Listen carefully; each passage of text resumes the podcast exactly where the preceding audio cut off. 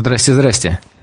А, радио Камерата, голосовой портал Камерата, YouTube Камерата, ну и, в общем, центр Камерата в общем. А, приветствует всех. И сегодня у нас правовой ликбез. Ну и, конечно же, кстати, поздравляю сегодня с праздником а, Международным днем белой трости. Я не знаю, вот, например, Дмитрий Бахров знает ли, сколько лет отмечается этот праздник в мире? Ну вот я его не отмечаю дольше 41 года, остальное не знаю. Вот, а я недавно тут узнал, что ему в следующем году, ну, я не знаю, праздник, не праздник, дата, скажем так, памятная, не знаю, э, когда там, ну, в общем, читайте в интернете, там все написано. В общем, в следующем году будет 100 лет, так что в этом 99. Вот, так что в следующем году будем отмечать юбилей. А, и сегодня мы решили, что нужно провести такой правовой ликбез а, для того, чтобы успеть за нашим законодательством, а, для того, чтобы быть в курсе, что там такого новенького, пока мы были на а, карантине, кто-то кто в отпуске, кто-то еще где-то, да, длинный период был. Вот. Но наша законодательная система работала, и все что-то в ней изменяется. Ну и кроме того, у нас сегодня была горячая линия, была, потому что она уже завершилась вот в 16.00, и те, кто успели, а, смогли задать вопрос нашему юристу. А юриста зовут Дмитрий Балыкин, и именно он сегодня, в ближайший час-полтора, а, будет просвещать нас. Дмитрий, добрый вечер. Да, всем здравствуйте, добрый вечер. Ну, я, наверное, присоединюсь к поздравлениям. Ну, не знаю, насколько можно поздравлять, но все же День Белой Трости такой, важ... такой важный достаточно для нас день. И поэтому мы решили заняться правовым ликбезом, так скажем.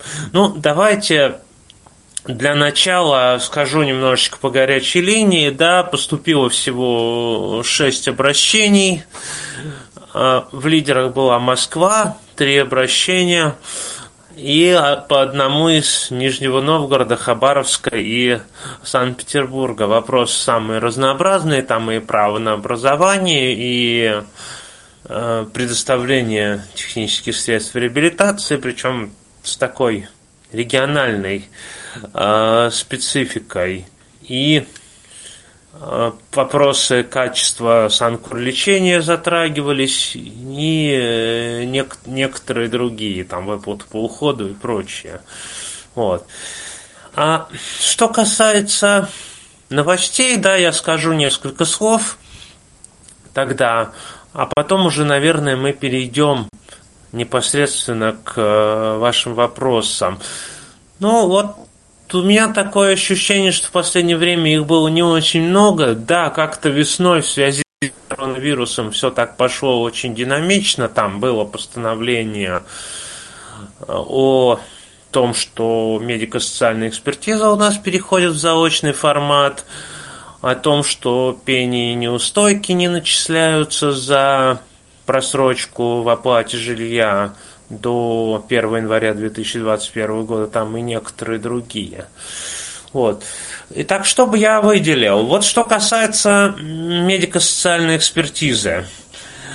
А постановление номер 467, оно свое действие прекратило от 9 апреля, потому что оно действовало до 1 октября. Сейчас разрабатывается новое постановление, и уже было письмо Минтруда на эту тему, что до 1 марта следующего года а, все пересвидетельствования в учреждениях медико-социальной экспертизы будут осуществляться заочно.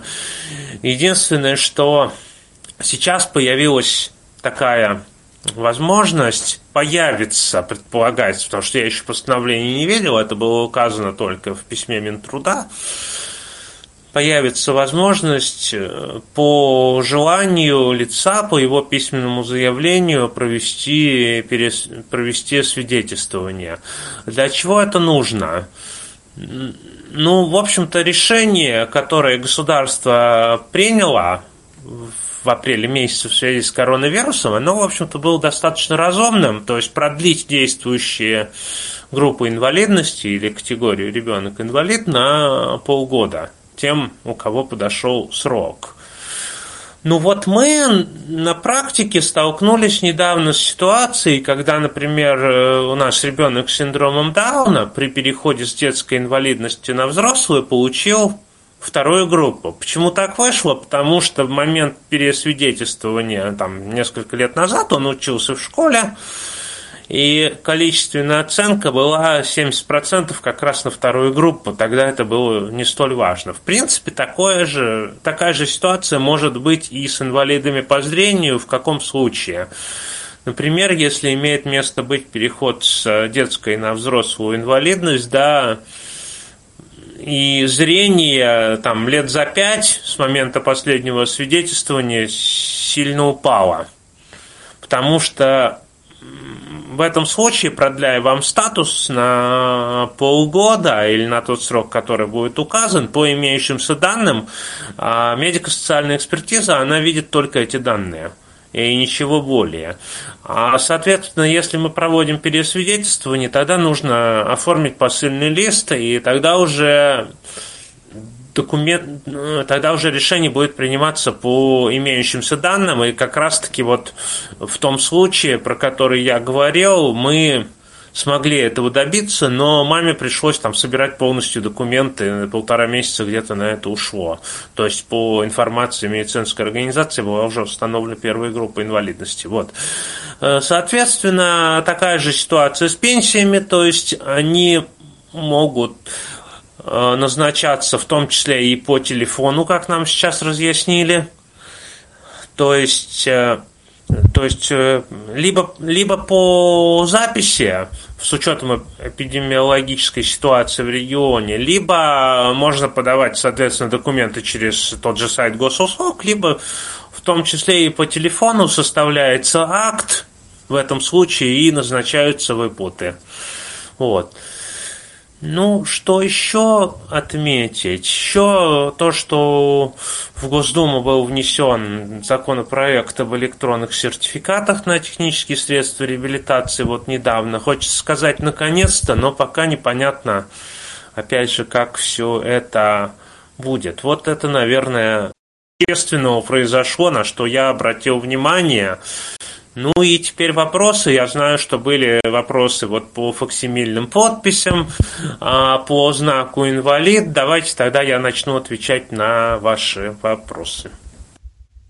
Да, может быть, э, у кого-то вопросы из, из э, здесь присутствующих есть. Можете прямо с них, а, а если нет, то мы вот перейдем по списку вопросов, поступивших заранее к нам. Ну и э, те, кто нас смотрит на YouTube, также, пожалуйста, ждем ваших вопросов. Можно я тогда спрошу первое? Э, такой вопрос. Вот э, первично установлена инвалидность, она дана на один год, вторая группа. Индивидуальная программа реабилитации в таком случае дается и выдаются ли ТСР ну, сразу с первого года или нет? Ну, выдаются, конечно же, во всех случаях, э, когда установлена инвалидность, гражданину составляется ИПРА. И срок действия ИПРА сейчас он приравнивается к сроку действия группы инвалидности. Если в ней будут э, рекомендованы ТСР, то, конечно, гражданин должен быть ими обеспечен. Вот я бы так сказал.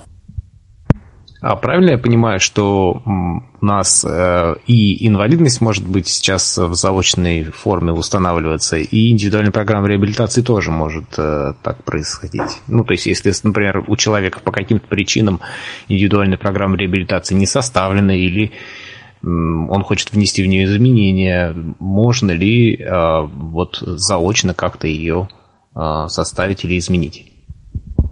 Ну, да, можно, но, но смотрите, скорее всего, ситуация здесь будет обстоять...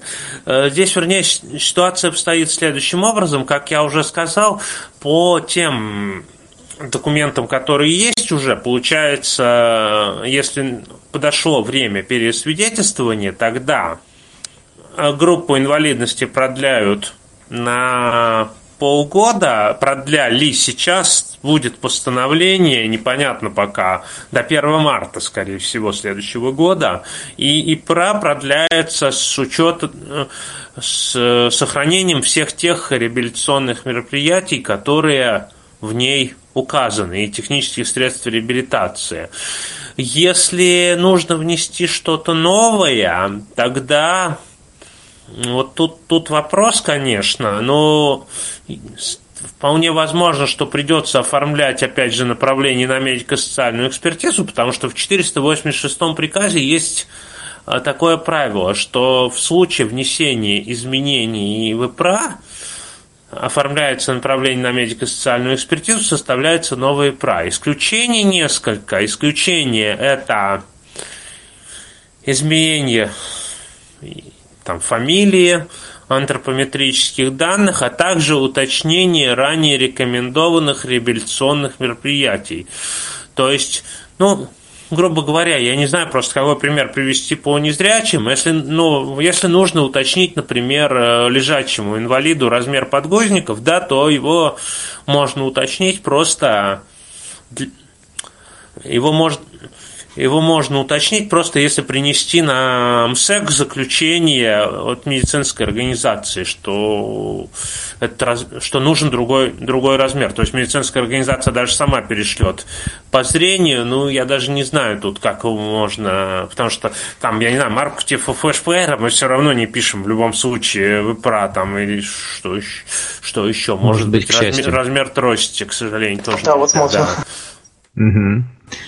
Так, ну что, давайте тогда, пока а, нас а, слушатели готовятся с вопросами, вот все-таки вот про эту животрепещущую, мне кажется, вечно обсуждаемую тему фоксимильного воспроизведения подписей. А, я так понимаю, вопрос, а, а, не появилось ли каких-то новых а, случаев, когда эту подпись можно использовать. А, в общем-то, чем отличается вот э, способ э, использования этой подписи с нотариальным заверением и без нотариального. Ну, то есть вот, вот про это, пожалуйста, нам немножечко расскажите. Ну, новых каких-то случаев не появилось, имеется в виду факсимильное воспроизведение подписи, да? Но ну,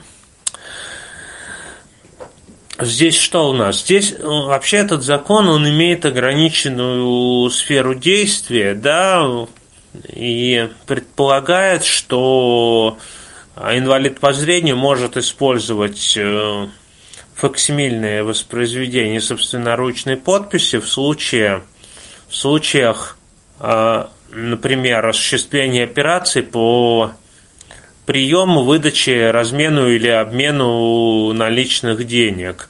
Это может быть э, в кредитно-финансовой организации в банке, например, либо в какой-то другой организации, да, или у индивидуального предпринимателя. Например, выдача заработной платы таким образом может осуществляться.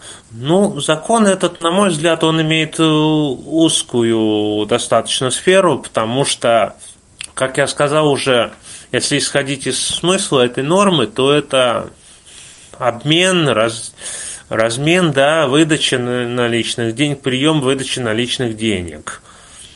А, например, счет формально вы открыть не можете по факсимиле.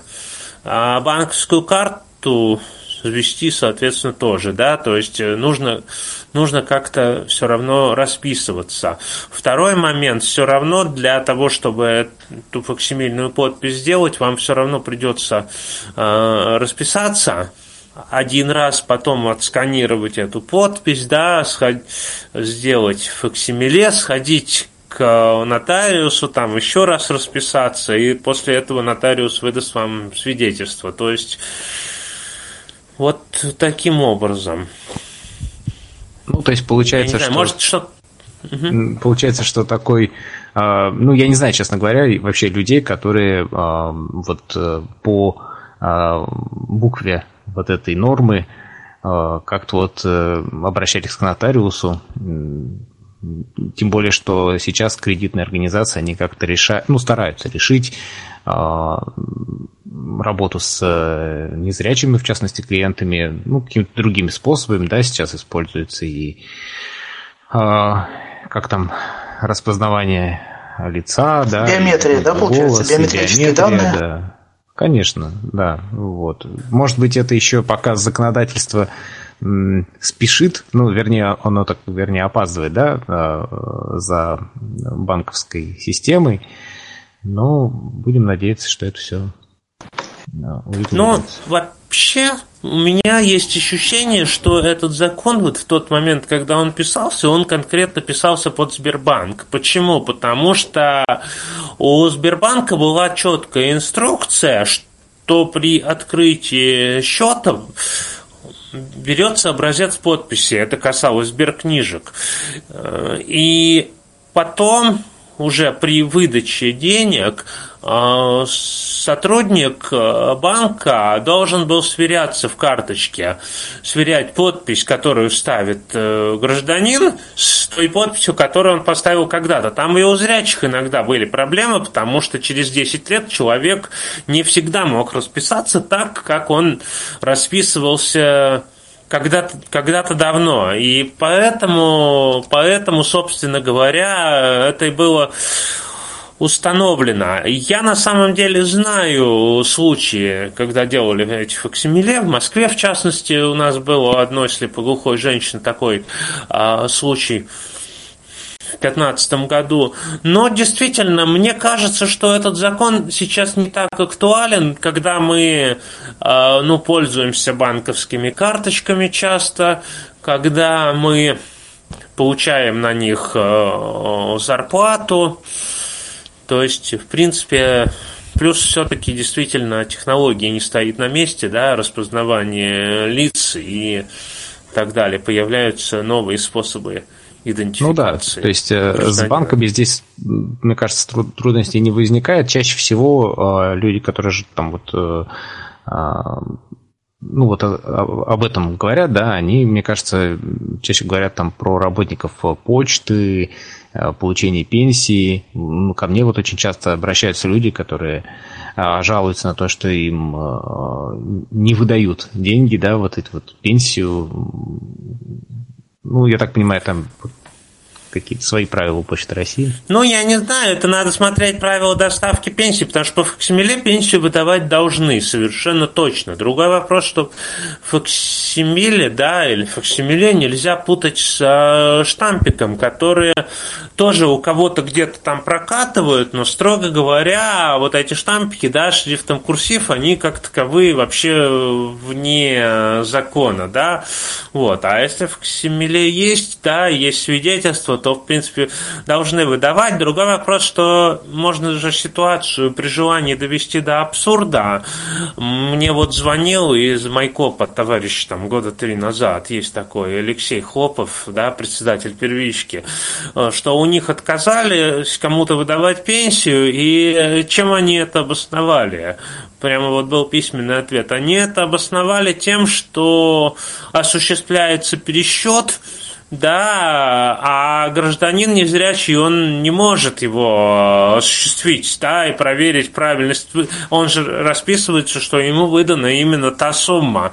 Ну, это можно тогда довести до абсурда, потому что с подписями, э, опять же, случаев-то полно разных, и здесь не знаю, интересно это или нет, но очень часто мотивацией это служит что? Что незрячий человек не может прочитать документ, который он подписывает, хотя в законе это вообще никак не регламентировано, и если человек расписывается, он является дееспособным, да, потому что у него нет психического заболевания, то его подпись, она имеет такое же значение, как и подпись любого другого человека. Получается так. Да, вот э, Олег Купасов э, тоже говорит, что в банке открывал счет. Э, напишите, кстати, Олег, вы делали вы с помощью это штампика или с помощью факсимильной подписи. Ну ладно, перейдем, я думаю, что к следующей теме, вот про знак инвалид. А, давайте а, тогда еще я немножко, если можно, да. Просто был такой случай, возвращаясь к подписям, у нас недавно подопечный, один из подопечных фонда соединения, он брал кредит в банке ВТБ, и ему получилось так, что ему еще ВТБ. навяли страховку, он-то думал, что он подписывает кредит, а он, а он, а он, а еще помимо подписал страховку там на 100 тысяч, причем в этой страховке было указано, что инвалид первой группы, он вообще никак не, он в страховании не принимается, и и там сроки эм, в течение двух недель по правилам можно отказаться, там еще чего-то, он обратился уже поздновато, но все-таки удалось этот суд выиграть, доказать, что он действовал под влиянием заблуждений, такие ситуации бывают, но с другой стороны, это опять же 50 на 50, потому что можно с одной стороны сказать, что да, было заблуждение, существенным обстоятельством является то, что сделка совершалась инвалидом по зрению, но я встречал и другие решения, когда говорили о том, что а граждан, участник гражданского оборота должен проявлять э, осмотрительность, да, обязан проявлять должную осмотрительность и отказывали, например. То есть тут это все э, так или иначе приходится доказывать. Ну да, злоупотреблять право не стоит. Так вот, про знак инвалид. А, значит, э, правда ли, что теперь можно оформить его через интернет и, а, собственно, для этого не требуется каких-то больших усилий? Ну там, ну там не совсем, там просто другой порядок пользования парковками появился, потому что знак инвалид а, был просто вот просто можно было там купить знак и повесить, да, одно время. Потом, а, значит, перешли к такой процедуре в 2018 году, что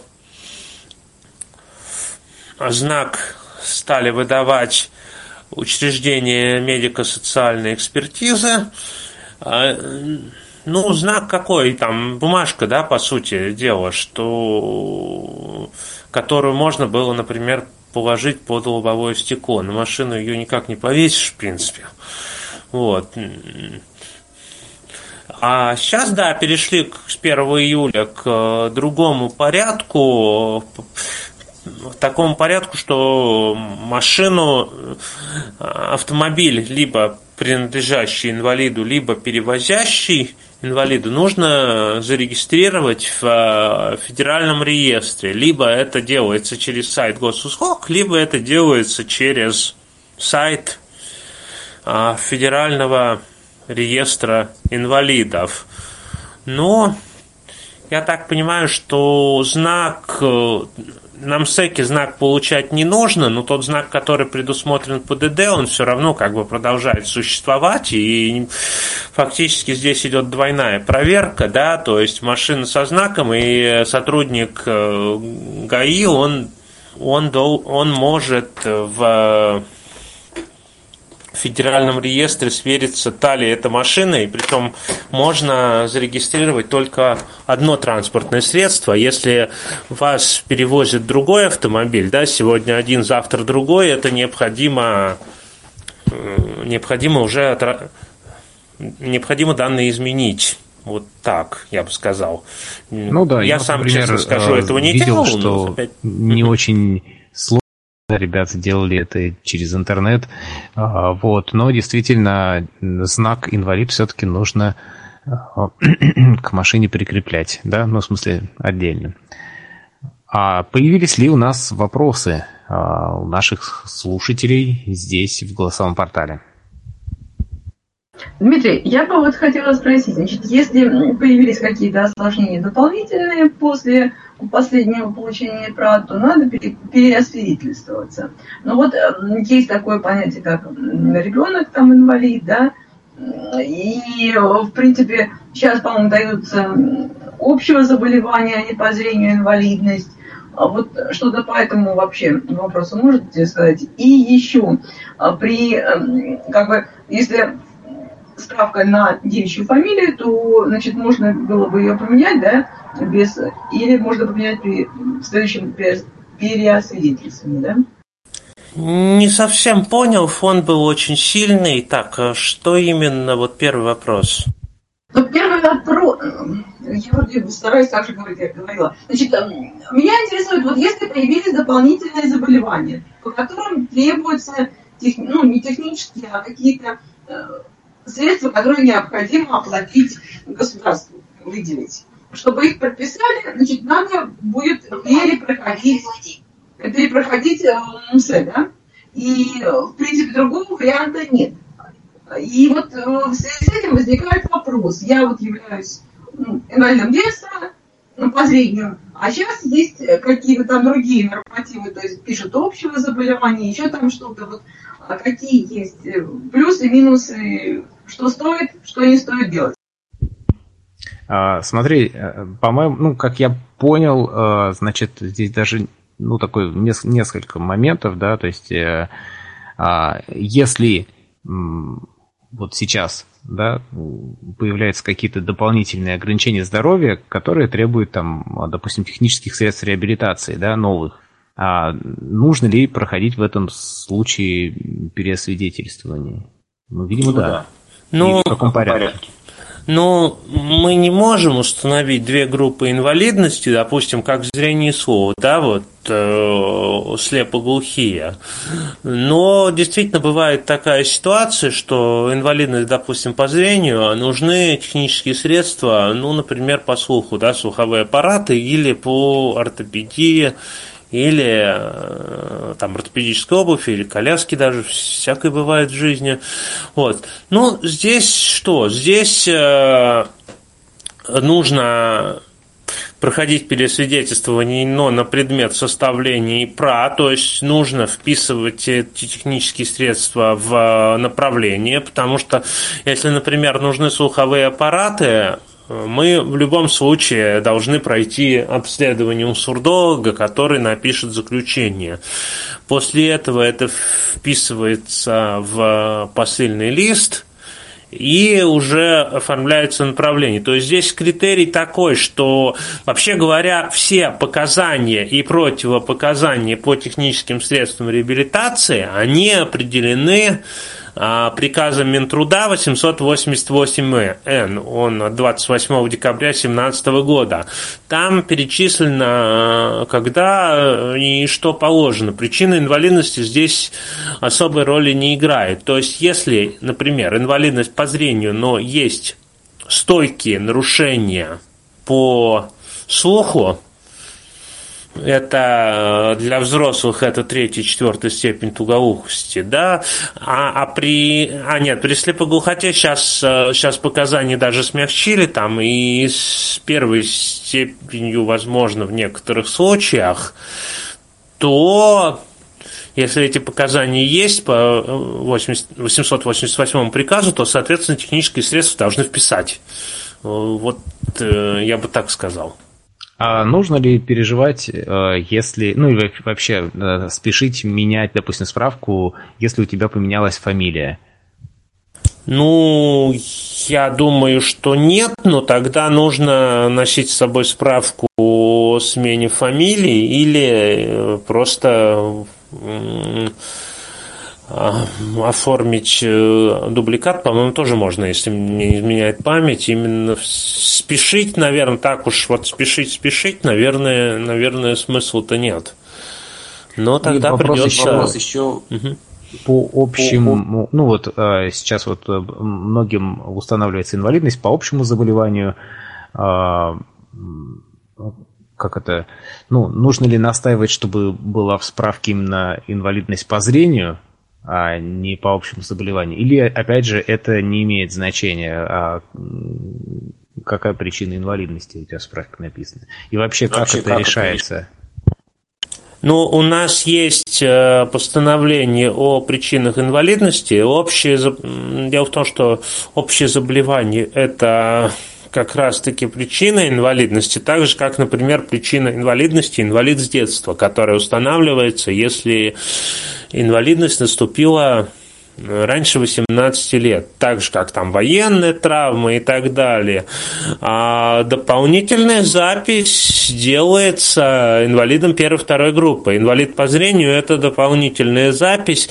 Когда и как она появилась, я честно не скажу, наверное, это появилось еще где-то там, я не знаю, в советские времена, когда первая группа для инвалида по зрению она являлась рабочей для остальных нерабочих. Сейчас нерабочих групп у нас нет, но так она и сохраняется. И некоторые льготы, там небольшое их количество, к ней, к ней привязаны. Это как раз-таки дополнительная запись. У нас их две, инвалидность по зрению и поствакцинальное осложнение.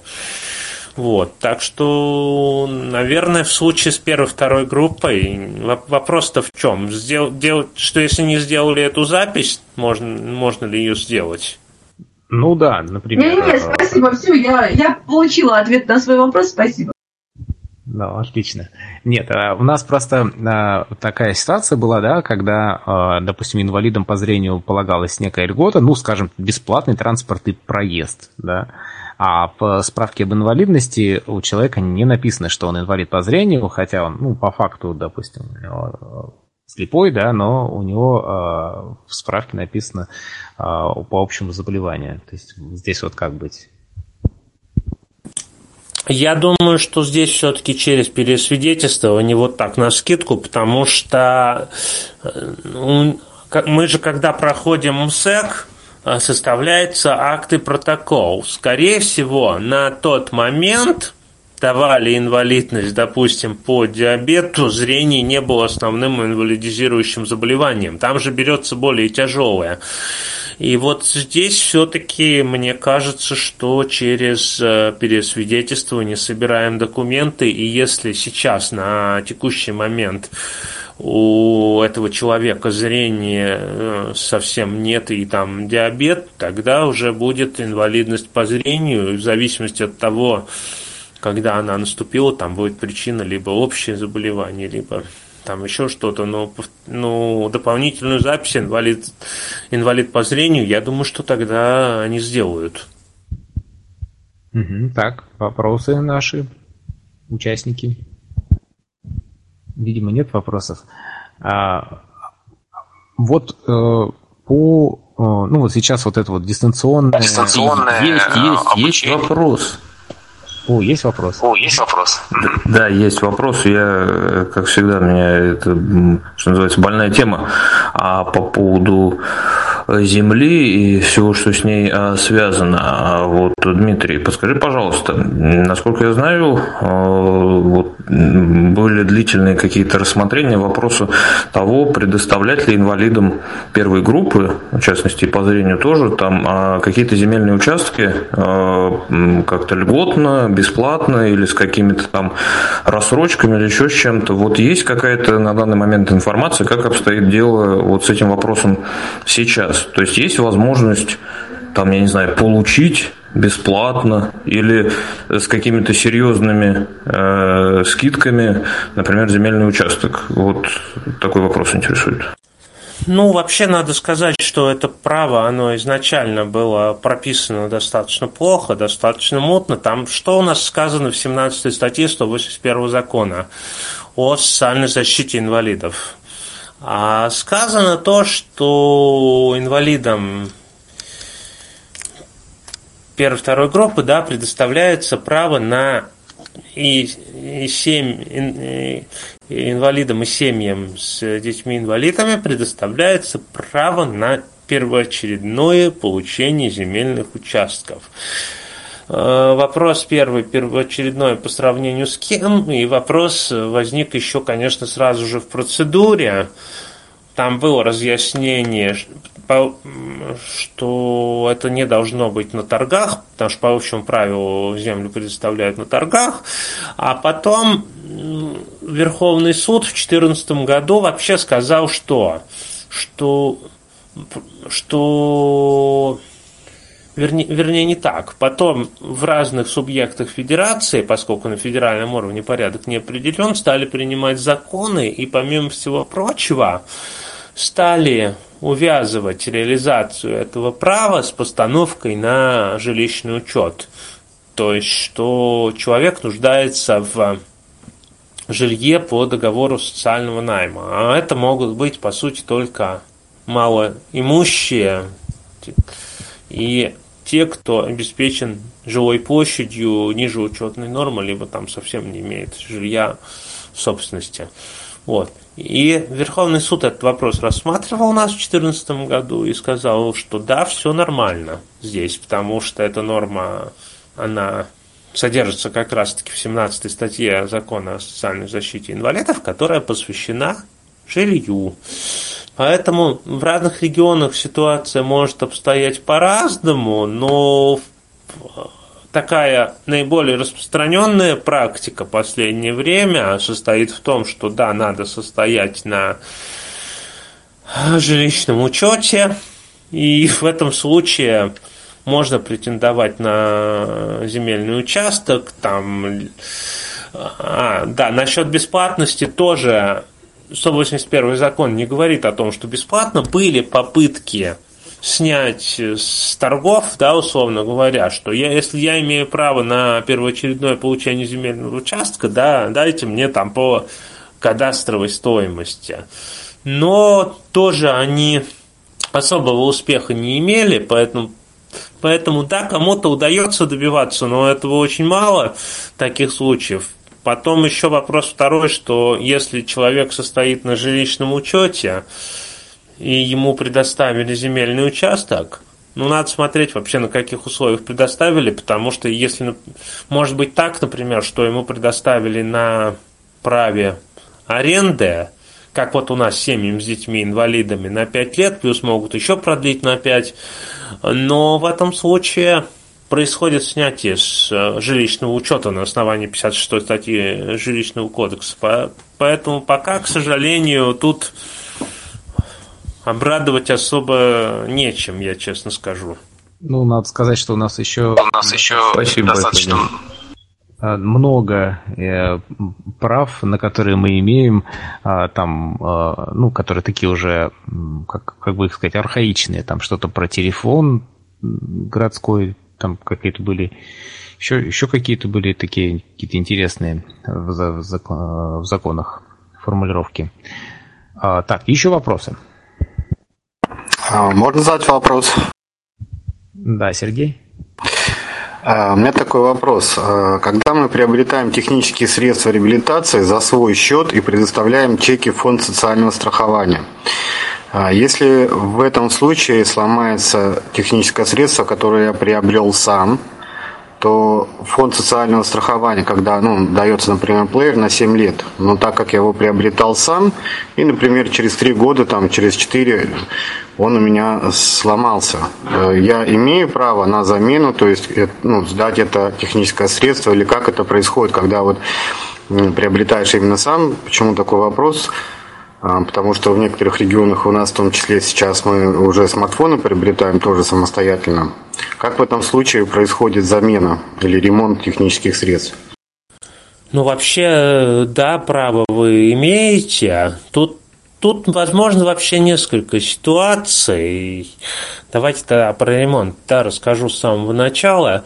Если это происходит в пределах гарантийного срока, то, естественно, хоть вы сами покупали, хоть э, ФСС, э, хоть по направлению ФСС, все равно можно обратиться в организацию, которая предоставила ТСР или в которой вы его купили. Почему? Потому что э, Верховный суд нам сказал в одном из своих постановлений, что к правоотношениям по предоставлению государств... на правоотношения по предоставлению государственной социальной помощи распространяется законодательство о защите прав потребителей, вообще говоря. Вот. А если это произошло за пределами гарантийного срока, но в пределах срока использования, вот как в случае с э, Tifo Flash плеером э, 7 лет, ну, здесь, здесь ремонт возможен, опять же, независимо от э, способа приобретения.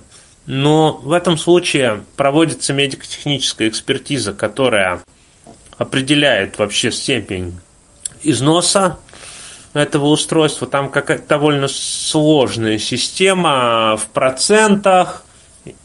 И дальше они решают, что с этим делать.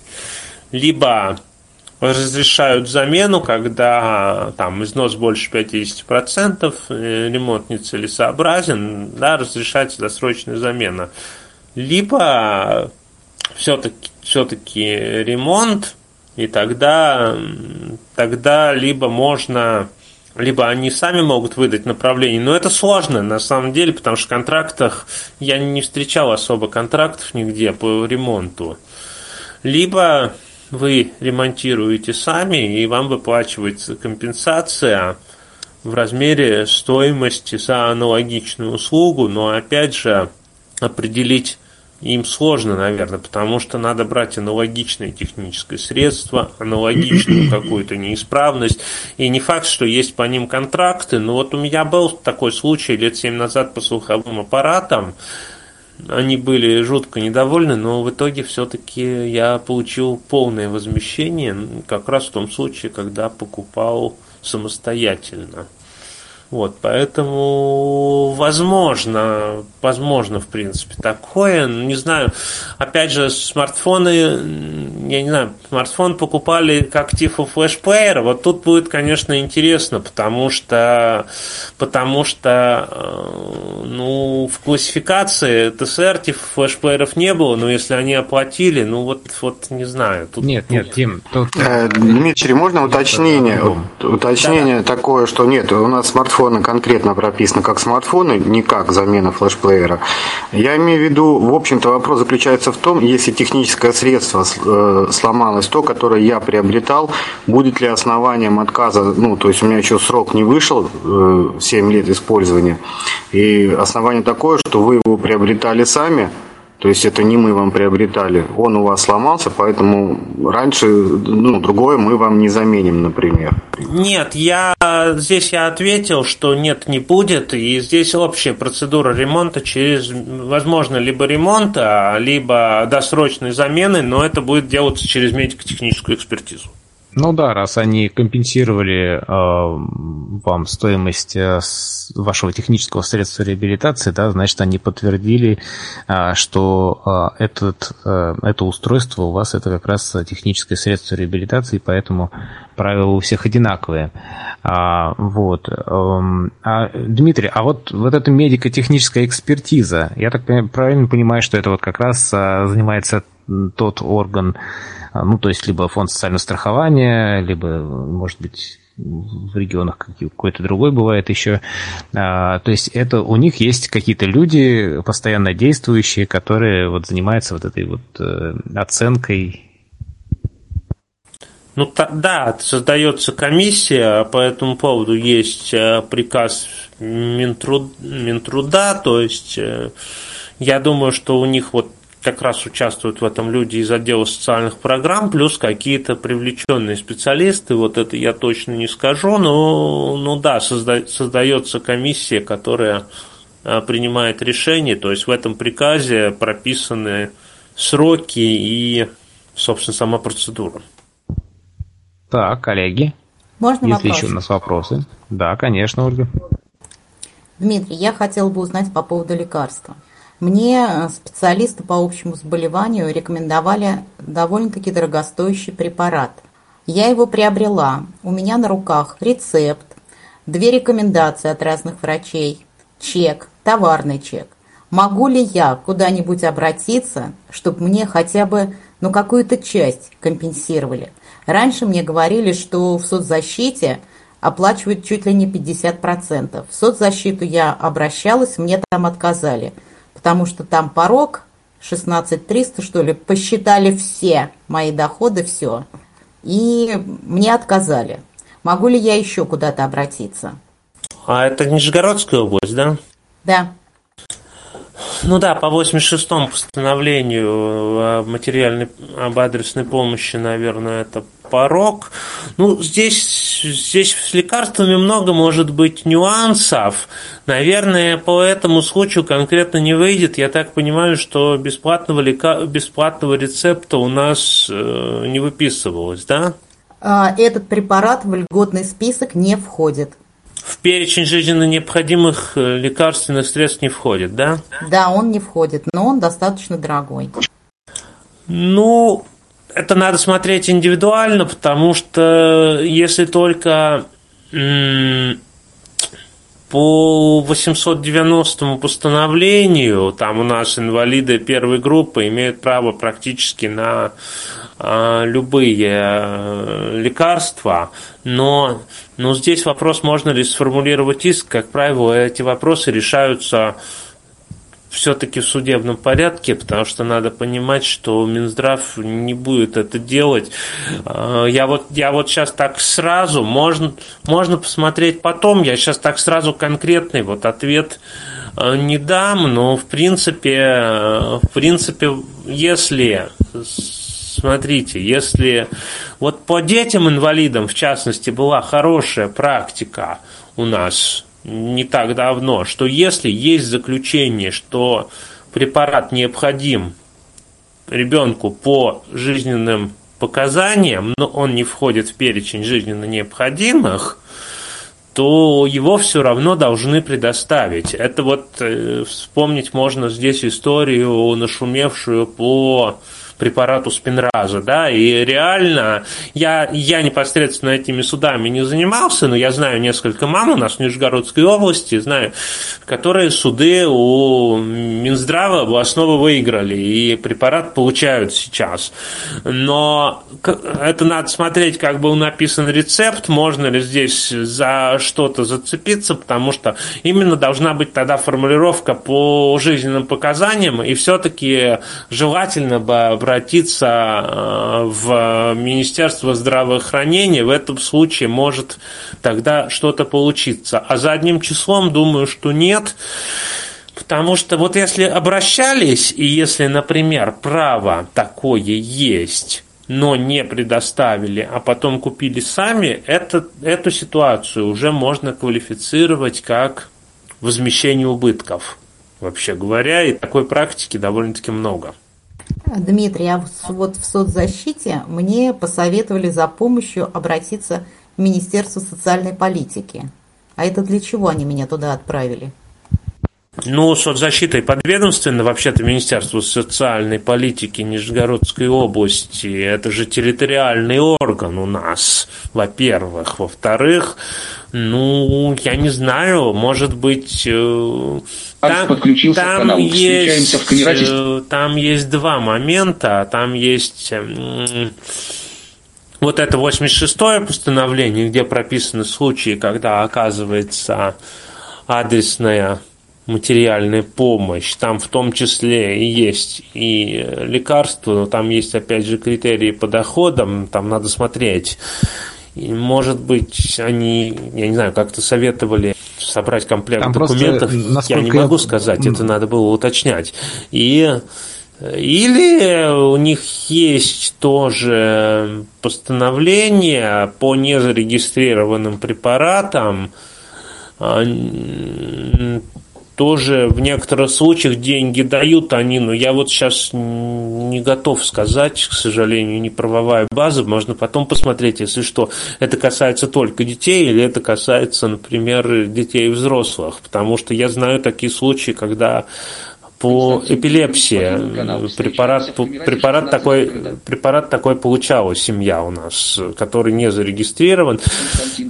Вот, но, но как-то они там его приобретали за деньги, которые выделяло министерство. Вот. Можно вопрос? Да. Дмитрий, здравствуйте. Меня зовут Константин. Вопрос у меня такой по тростям. Э, я купил трость э, и предоставил документы в соцзащиту. Мне, в соцза... Э, точнее, в соцзащиту ФСС, мне э, сказали о том, что я еще должен предоставить э, сертификат на эту трость. Если в магазине сертификата нет, но есть товарный чек и все остальное, то есть как быть в этой ситуации? Ну, доказывать, что сертификат, ну, трость не является сертифицированным товаром или как? Я вот насколько помню, сертификат там не обязан сам гражданин предоставлять. Э, э, то есть достаточно платежного документа, 240 постановление. В любом случае, а я бы предложил взять письменный отказ, а письменный отказ есть, что мы там не можем выплатить, потому что вы, не, вы должны предоставить сертификат. Есть такой ответ от них, нет? Э, ну, они мне в итоге выплатили, сказали, ладно, э, мы вам выплатим на основании товарного чека, но вообще должен быть сертификат качества. Я им сказал, что трость не является товаром, э, ну, в котором предоставляется сертификат качества. Я покупал в Элитогрупп, то есть мне все предоставили, и чек, и, ну, то есть выплатили, но с оговоркой, что должен быть сертификат, ну и вот так. Ну, я, я не встречал, честно говоря. Я думаю, потому они и выплатили, что он не должен быть, потому что если бы они... Э, если бы у них действительно было законное основание отказать, они, они бы отказали. Просто так, просто так вряд ли кто-то выплатит, потому что потом будут проблемы просто с аудитом. Так что, так что... Это не просто решили нервы помотать, наверное. Я думаю, да.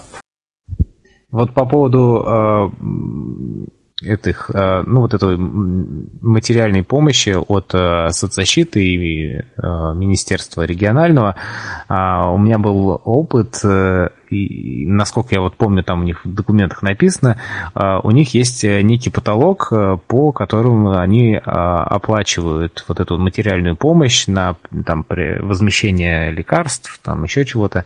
Вот. И у Министерства социальной политики этот потолок выше, ну, в смысле, не а, как-то не материальное обеспечение, да, имеется в виду, а ту сумму, которую они могут выплатить. И, может быть, действительно, в, ну, я бы вообще всем рекомендовал начинать с регионального министерства, если есть э, пожелания какие-то там по материальной помощи, потому что э, переадресовать э, в, на уровень района они всегда смогут, но у, у министерства, как правило, больше ресурсов.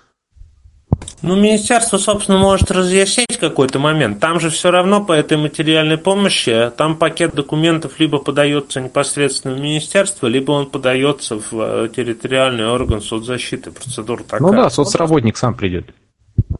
И по лекарствам важно еще все-таки, если мы хотим получать какие-то бюджетные средства, чтобы была формулировка, что этот препарат нужен по, именно по жизненным Изюминка показаниям. Канал. Встречаемся в Камерате. А, есть ли еще вопросы? Да? И э, вот действительно вот это часто, кстати, вот встречается, то, то о чем а, Ольга говорила, а, то есть очень часто различные субсидии и там материальная помощь, они выплачиваются, ну, вернее, оценивается вот этот вот доходы инвалида. И вот, Дмитрий, э, можешь еще раз э, сказать, э, какие доходы инвалида учитываются при, ну вот когда, допустим, оцен, как называется, установки статуса малоимущий или, может быть, нуждаемости в материальной помощи? То есть вот как это происходит, что туда входит, пенсия, ЕДВ, ЕДК? А, пенсия, зарплата, э, так, э, ЕДВ тоже, насколько я помню, входит все-таки. Вот мы сталкивались, хотя э, в законе о соцобслуживании, хотя это не очень правильно, но вот то, что, как я сейчас, как я сейчас припоминаю, входит, да. Ну, то есть получается, что все доходы, которые у вас есть, э, включая э, компенсацию коммуналки, так что ли? Ну, получается, да, получается практи- практически все. Ну что ж, так, я сейчас пойду посмотрю, что у нас там э, пишут э, наши ютуберы. Э, а, пожалуйста, в голосовом портале, может быть, еще есть вопросы. Так, Видимо, вопросов нет. А, тогда давай еще, может быть, э, что-то, что-то, что нужно еще сказать там по. А, ты уже сказал, что никаких новостей там по дистанционке а, у нас нет. Ну, то есть я имею в виду, что сейчас, может быть, какие-то льготы, какие-то дополнительные выплаты инвалидам родителям положены в связи с э, вот этой вот ситуацией? Может быть, какая-то поддержка со стороны государства? ну, даже не знаю, сейчас мне сказали, что кого-то будет интересовать ипотека, а ну пока как-то никто не спросил. Да, есть такое постановление, что до 1 ноября пока, возможно, его продлят там, что под 6,5%, но это предполагает покупку жилья в новостройке, да, в этом, в этом случае, так, у нас получается, там э, потолок менялся. Сначала было 3 миллиона для регионов, 8 для Москвы и Санкт-Петербурга, Московской и Ленинградской областей. Сейчас там, сейчас там 12, а по остальным регионам, насколько я помню, 7, в принципе, есть. Но там должен быть первоначальный взнос, да, не менее 20%. А так, ну, поскольку у нас второй карантин, слава богу, не, не объявили, пока, насколько я понимаю, сейчас пока каких-то таких знаменательных э, именно постановлений в этой части-то и, в этой части-то и нет. Ну вот, как это сказал бы э, один человек, опять про инвалидов забыли и ничего им не додали. А, так, вот по трудоустройству, есть ли какие-то вопросы? Потому что у нас как-то вот эта тема про жилище, про жилье мы более или менее так э, были вопросы, про соцзащиты были. А вот э, по трудоустройству, какие, может быть, э, ты вспомнишь ситуации, случаи, какие-то нормы, которые сейчас актуальны. Что-то, вот я слышал такое словосочетание «сопровождаемое трудоустройство»,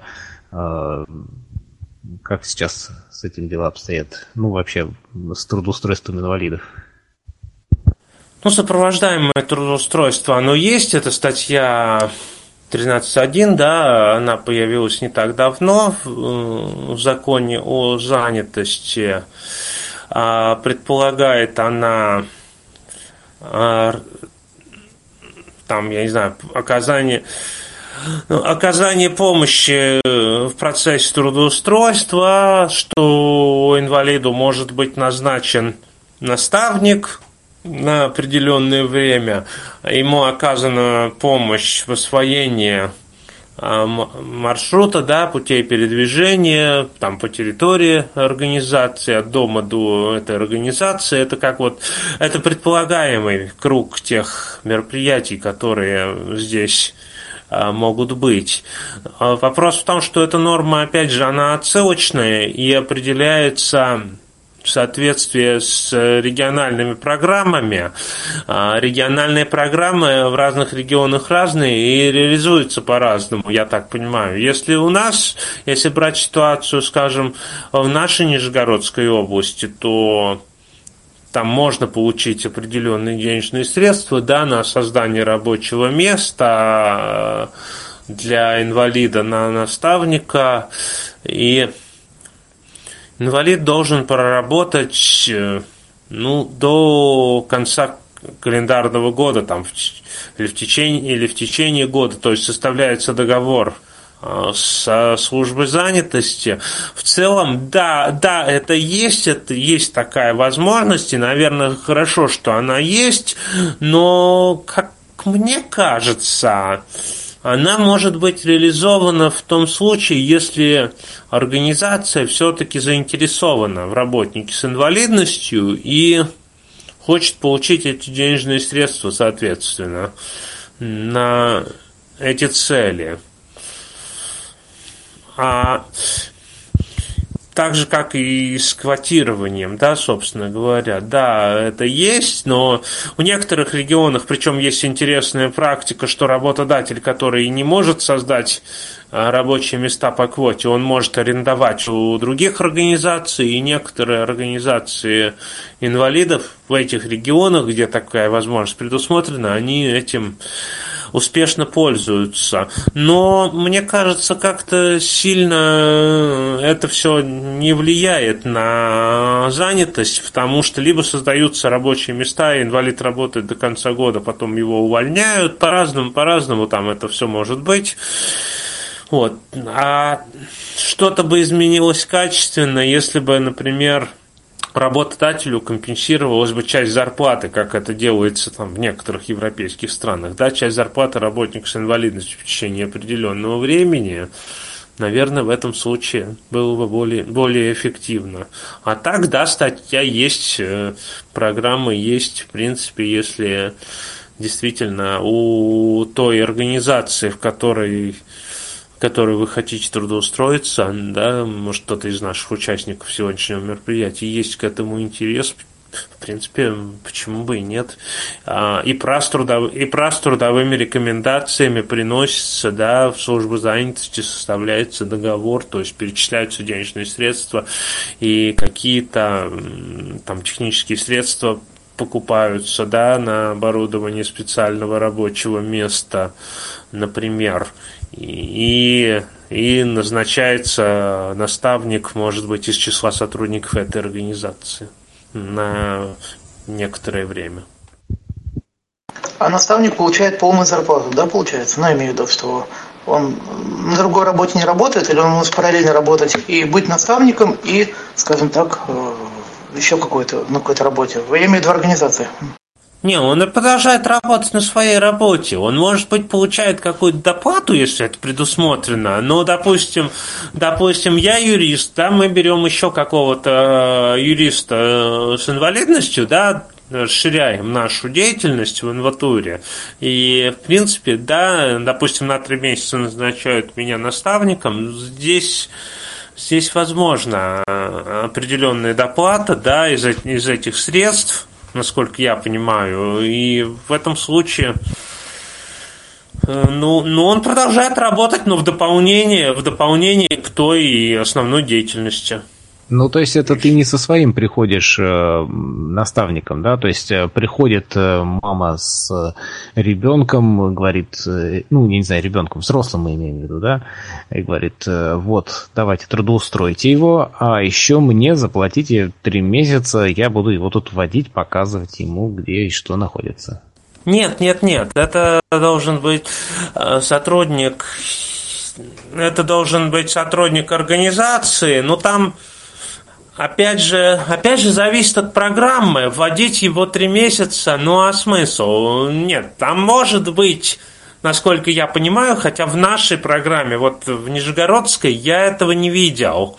А может быть, в некоторых регионах есть, потому что это надо анализировать программы, если вот так целенаправленно готовиться по, по этой теме. Какие-то из них лучше, какие-то из них хуже. Э, вот. И может быть, например, оплачен инструктор по ориентированию, который, да, научит человека ходить до работы. Вот, вот так можно, наверное, ставить здесь вопрос. Да, мне кажется, это какие-то мечты будущего. А еще вопросы у нас а, должны. Да, у меня есть хотя бы парочка. Вопрос. Вопрос есть. А, у меня вопрос про собак проводников. Вот у меня в организации есть женщина, которая каждый год ко мне обращается с одним и тем же вопросом, что ее не пускают вместе с собакой в санаторий, сделайте что-нибудь, напишите куда-нибудь, э, как мне быть вообще? Ну, вот она спрашивает, так есть ли какое-то единое решение по этим собакам? Можно ли все-таки с ними в санаторий или нельзя? Потому что у нее были разные решения по этому вопросу. Ну, вообще, вообще, э, санатории объект социальной инфраструктуры, и, по идее, должны э, допускать, если у нее есть документ, да, свидетельство, то, э, конечно, конечно, по уму мне сейчас надо открыть статью 15 посмотреть, но статью 15 забыл. Я могу за ответом прийти попозже, если что. если так можно. Да. За достоверным можно, mm. да? Ну, можете мне, да, позвонить, например, как-нибудь. Да. Да-да-да, хорошо. Но, но Просто... вообще, я считаю, что должны допускать, потому что потому что это объект социальный. Вот последний раз не пустили. Извините, а чем можно, можно мне вопрос? А, дело в том, что полагается же сопровождающий инвалиду незрячему. Да, вот она как раз поехала и с сопровождающим, и с собакой, потому что собаку ей оставить негде, а вот Нет, тут, тут не, не стоит смешивать, просто есть э, требования о допуске собаки-проводника, да, там про сопровождающего ничего не сказано. Сопровождающий это отдельно, э, собак-проводник это отдельно, собак-проводник это вообще техническое средство реабилитации. Вот. И, э, вопрос на самом деле сложный, потому что у меня есть вот прям даже несколько э, писем из э, прокуратуры, где, ну, как-то э, в одном случае э, ссылаются на закон и говорят, что да, инвалид с собакой проводником может э, побывать везде, а с другой стороны, если в учреждении, которое оказывает в том числе и медицинские услуги, нет условий для, ну как называется-то, пребывания собаки-проводника, то это может вроде бы как ну, ограничить права, скажем так, а, других людей, да, то есть тех людей, у кого там, может быть, ну, я не знаю, какие могут быть проблемы с собаками. Ну, аллергии могут быть. Можно я вмешаюсь? Можно я вмешаюсь немножко? В принципе, у нас Конечно. была собака-проводник, мы с ней жили 11 лет, ездили, ходили везде, куда надо. У нас был действительно 15-й закон в распечатанном варианте. Если что, мы его могли предъявить. Но, в принципе, ну, бывало, там начинали дебатировать, но, в общем, нас везде пускали. А, никаких проблем у нас лично не было. Но ездили правда, в санаторий только Солнечный берег. А, в других санаториях мы не были. А, но если человек едет сопровождающим и собакой, тогда, ну, в общем-то, понятное дело, что люди кому-то предлагали в этом случае какую-то будку для собаки-проводника, человек капризничать начинал, что чего это она будет жить в какой-то будке. Но, в принципе, если у тебя есть сопровождающий, то зачем-то тебе собака-проводник. Поэтому я бы поехала только с собакой-проводником. Тогда бы мне не смогли просто ее э, ну, возможности поехать с ней отказать. Можно тоже дополнение по поводу собак? Вот у меня у друга была ситуация, когда его реально не пустили в продуктовый магазин, причем собака абсолютно такая мирная, ну, у него были документы, все, на то, что у него это, это специально обученная собака, ну, на что продавец сказал, у меня здесь продукты, собаки мне здесь не нужны. Вот это ну, другой вопрос. Это нарушение, либо мы уже здесь, э, я не знаю, жалуемся, каким-то образом это фиксируем, что мы э, здесь были, да, и обраща... и уже обращаемся там в прокуратуру, либо в суд, э, мало ли чего не нужны, потому что есть, есть обязанность да, по беспрепятственному допуску. Вот. А вот еще про беспрепятственный допуск. Э, э, скажем, например, инвалид по зрению приходит в поликлинику. А, должна ли администрация учреждения оказывать ему помощь, я не знаю, выделять какого-то человека? Как это должно происходить? Ну, ну есть для сопровождения. Ну, по, сейчас по каждой практически из э, сфер есть ведомственные документы. Во-первых, есть общие условия, да, которые прописаны в 15 э, статье 181 закона о социальной защите инвалидов. И есть э, ведомственные документы, там приказ применительно к медицине, это приказ Минздрава. И вообще, э, да, должны предоставить сопровождение по территории при передвижении по территории медицинской организации внутри, как это должно происходить. Ну, я думаю, что если, э, если ну как, у медицинской организации, там у нас же была такая вещь, как паспортизация, да, в медицинской организации должен быть паспорт доступности, где помимо всего прочего, указано, кому эта обязанность вменена, да, по должностной инструкции. И должен быть сотрудник, на которого эта обязанность возложена, и он должен сопроводить к месту оказания услуги, к кабинету, допустим. Да, будет интересно, если кто-нибудь нам напишет, э, работает ли это где-нибудь вообще. А, ну, я ну, так вообще... понимаю, дело касается не только медицинских учреждений, да, но и других сфер в том числе. Ну, вообще, вот то, с чем я сталкивался, работает. Потому что у меня в прошлом году просто, просто была проблема. Мама, когда болела, да, в областной стоматологии у нас на Покровке, да, они мне сказали, что сопроводим. Я говорю, а если я до здания там доберусь каким-то образом, там с кем-то, да, там на рентген надо будет, еще что-то. Да, да, они реально сопроводили.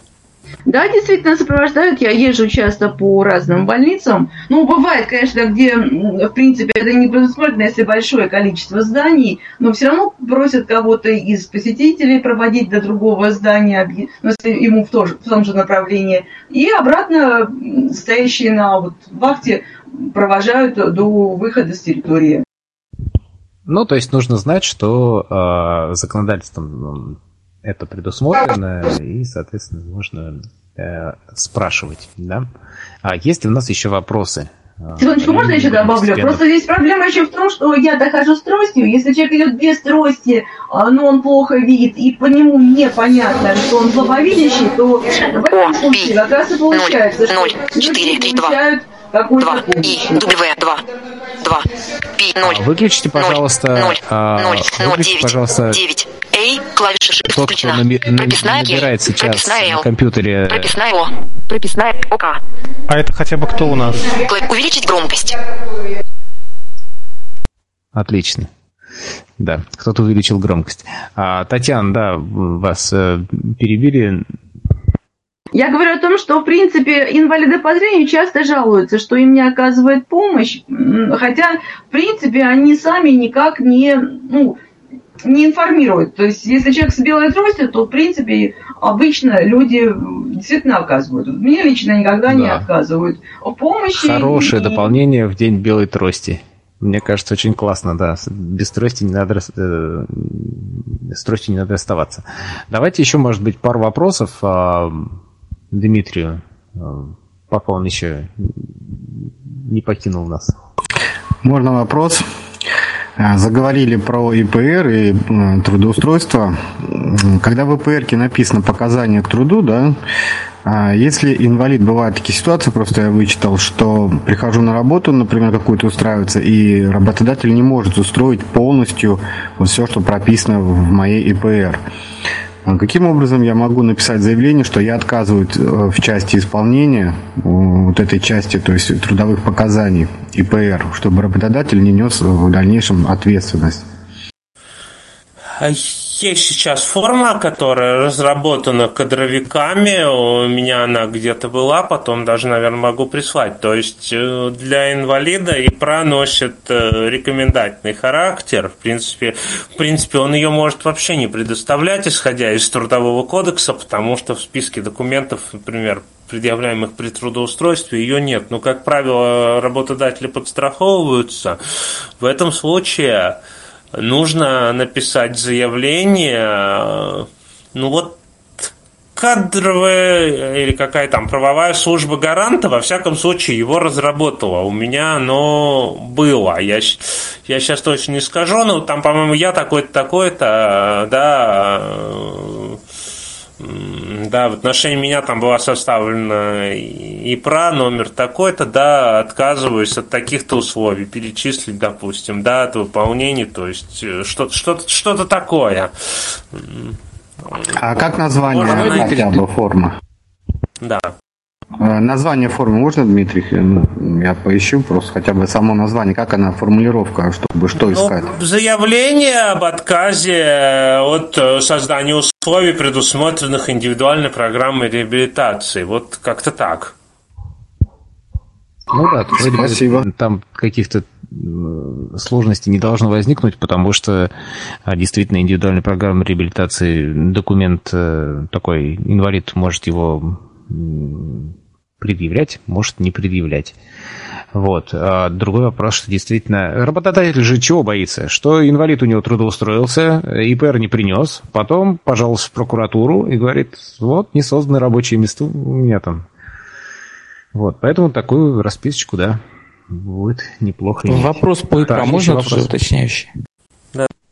Вопрос такой, смотрите, если я сменил специализацию, и вот у меня в ВПР э, написано, что могу работать учителем, потому что ну, работал в школе. Сейчас я не, работаю в школе, но у меня эта запись есть.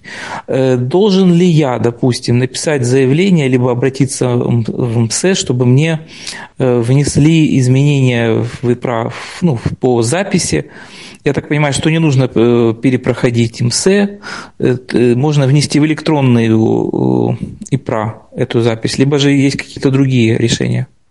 А вопрос для чего внести изменения? Другую специальность нести? Да, если, если допустим, я получил другую специали... специальность, то есть у меня, в общем-то, другое место работы, другая специализация, то есть, ну, не связанная с педагогикой. А ИПРА когда составлялась ИПР прежняя? Э, пять лет назад. Но вам же не мешает, Дим, можно я Там просто надо посмотреть, я вообще сейчас не уверен, что они сейчас пишут вообще специальности, они сейчас пишут нуждается, не нуждается, там вот надо, а, надо посмотреть. Ну, то есть, Боюсь. на самом деле, это как с фамилией, мне кажется. То есть, э, если вы ее не планируете нигде предъявлять... Ну, то есть, у меня, например, прямо в справке написано, в справке об инвалидности, прямо вот на одной стороне написано «может учиться на юриста». Ну, и я не планирую эту справку менять. Ну, Хотя да. учиться давно закончил. Ну и про в первую очередь же нужна нам для чего? Если мы обращаемся в, служб, в органы службы занятости, да, для постановки на учет. Вот здесь они э, должны искать работу строго да, в соответствии с э, трудовыми рекомендациями, которые указаны в ИПРА. Без ИПРА на учет службы занятости встать нельзя, а остальное, ну, тут уже э, надо смотреть, ну, в принципе, мне кажется, это не очень принципиально просто. Но если работодатель еще не требует никаких э, ну, соответствующих записей, то есть если Что-то у вас стало плохо слышно сейчас. Если ну да, если не требует, устраивает то, что написано в справке, то тогда зачем менять? У меня так лично написано еще 16 лет, что на ПП. Ну, то есть, э, да, если работодатель не требует, то и зачем что-то менять. Все верно. А, ну, давайте еще завершательный вопрос.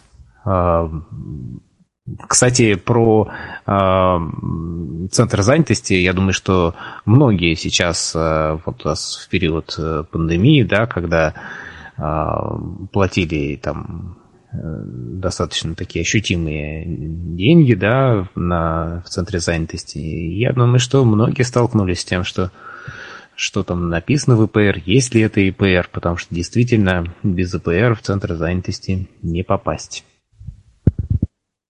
И еще один вопрос. Когда кто задаст вопрос, тот получит, хотел сказать в нос, но не буду говорить. А, ну что ж, давайте тогда мы, раз вопросов нет, да, а, будем считать, что сегодня, ну, мы вот более или менее такой круг вопросов очертили, да, все, кто хотел а, спросить, спросили, и ответы получили, да, я думаю, что мы не первый и не последний раз встречаемся с юристом, вот, те, кто у нас к нам недавно присоединился. У нас в архиве есть э, аудиозапись с Рамилем Хайрулиным э, по э, защите прав потребителей. Кстати, тоже сегодня, сегодня этот вопрос слегка только касались. Вот, а там прям мы вот достаточно продолжительное время такая азбука потребителя от А до Я у нас получилась. И я думаю, что в ближайшие, там, не знаю, на следующий, может быть, месяц э, у нас еще будет такая тема э, по источникам, ну, как раз по тем источникам, откуда можно э, получать либо какие-то справки, актуальные законы, постановления.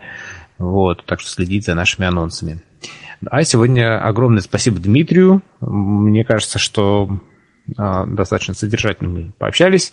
А, всем хорошего вечера и до новых встреч.